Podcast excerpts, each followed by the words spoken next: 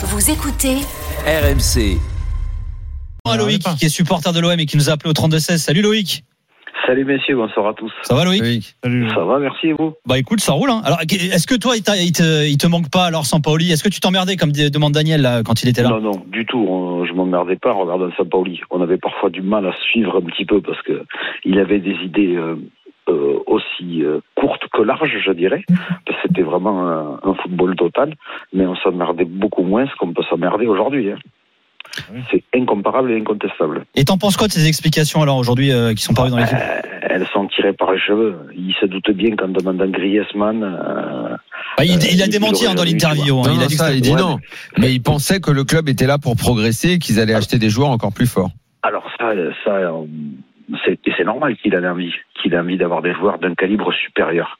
Euh, Après, il y a une différence entre des joueurs d'un calibre supérieur et des internationaux de, de très grandes nations, parce que ça coûte beaucoup d'argent. Et des gens qu'on a eu euh, comme directeurs euh, sportifs ou dans les cellules de recrutement, eux, ils jouaient plus à, à manager, donc à, à recruter des jeunes joueurs à fort potentiel pour essayer de les revendre plus cher. Et En- c'est là que tu te heurtes avec euh, la qualité, l'expérience et le fait de pouvoir Ouais, franchir moi, je vais un te dire, moi, je vais te dire ce que j'en pense. Je pense qu'il a pas dit la vérité, Sampaoli, parce que euh, ça ne peut pas être un hasard que euh, Sampaoli obtient des bons résultats, s'en va. Tudor obtient des bons résultats, s'en va aussi.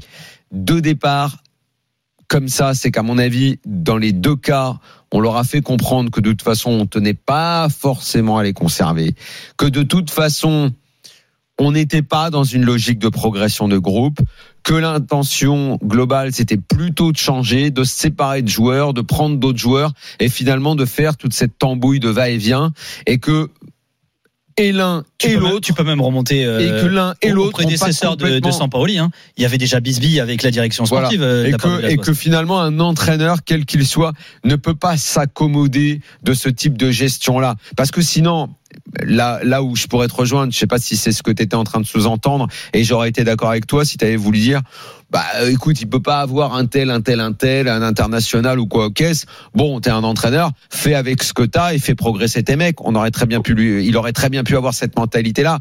Mais je crois que euh, si dans la foulée il s'est passé la même chose avec Tudor, c'est que je pense qu'on n'a pas fait grand chose pour les retenir et qu'on leur a fait comprendre qu'ils pouvaient s'en aller parce que de toute façon la politique sportive de l'OM, elle, est, elle était destinée à être un peu floue. Exactement. Et puis on, on le voit bien depuis ces trois à quatre dernières saisons, les joueurs recrutés sont à chaque année de qualité inférieure à, à l'année précédente. Donc on, on devient un club euh, et une équipe moyennasse. Donc on ne peut pas se plaindre aujourd'hui de voir des purges. Nous, on est supporters, donc on veut voir du foot, on veut, on veut prendre du plaisir, et on ne peut pas en prendre avec. euh, enfin, s'il y a quelqu'un qui a pris du plaisir samedi à regarder contre Rennes ou contre Strasbourg vendredi Non, dernier. non, non, personne. euh, Mais personne, mais en même temps, personne, mais en même temps, il faut être tout à fait honnête. Cet été, euh, quand il a refait le bazar des départs et des arrivées, très honnêtement, Aubameyang, ok, Kondobia, pourquoi pas, Renan Lodi, ah c'est le Brésilien euh, international qui jouait là et tout. Tu vois, les noms quand euh, ça a été annoncé, je pense que et si tous les Marseillais sont complètement honnêtes et je me mets avec eux, bon, on avait quand même envie d'y croire, quoi. On s'était Eh, dit, il, il a refait le coup de tout changer, mais les noms qui, qui les noms des, des mecs qui arrivent. Bah, c'est quand même pas mal, quoi. Alors, Sar, non, d'accord.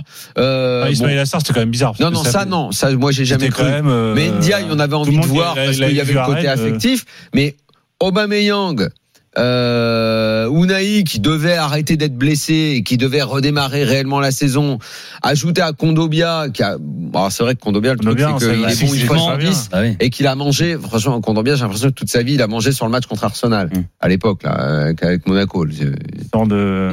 C'est fou, il y a des joueurs comme ça, il faudra Une un jour surtout, des mecs, beaucoup des mecs qui ont mangé sur un match. Renato le match contre Milan Euh, avec Lille. Tu te souviens En Mm, Coupe moi, d'Europe. je pense, non, Ah, il fait une masterclass de déglinguer. Je suis d'accord, Oui, mais, je ça, pense- mais ça vient je suis d'avant. d'accord, C'est l'Euro avait commencé à 2016. manger avant. Ouais, ouais, c'est vrai. Je pense qu'il a mangé vrai, avec euh, l'Euro 2016 C'est et c'est là qu'il a commencé le repas. bah, vrai, Unai, ouais, il a mangé quand même sur la Coupe du Monde. Là. Ah, Sur, euh, Unai, il mange encore sur la coupe. Mais, mais là, quand tu le vois avec le Maroc, tu dis, oh, vas-y, viens manger à Marseille, quoi. C'est pas possible.